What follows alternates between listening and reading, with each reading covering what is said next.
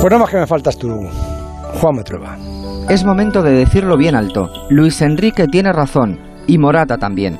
Al menos hasta ahora y al menos hasta el próximo viernes, cuando el contador se pondrá a cero de nuevo.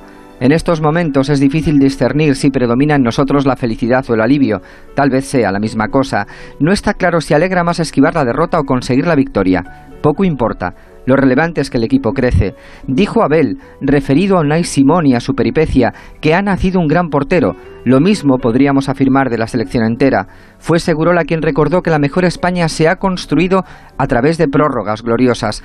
Ortego nos advirtió sobre Suiza que nadie piense que la eliminación de Francia nos despeja el camino. Contaba Luis Aragonés que en el fútbol hasta el más tonto hace relojes y los suizos son especialistas en la materia.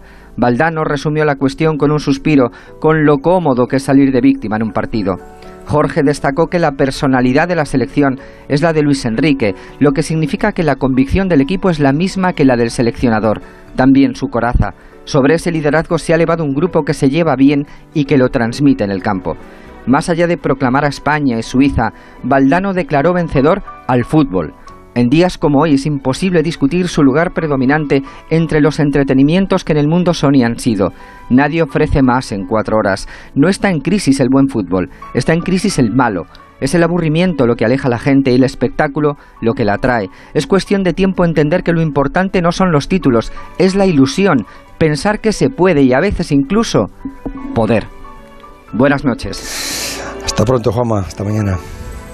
El transistor. José Ramón de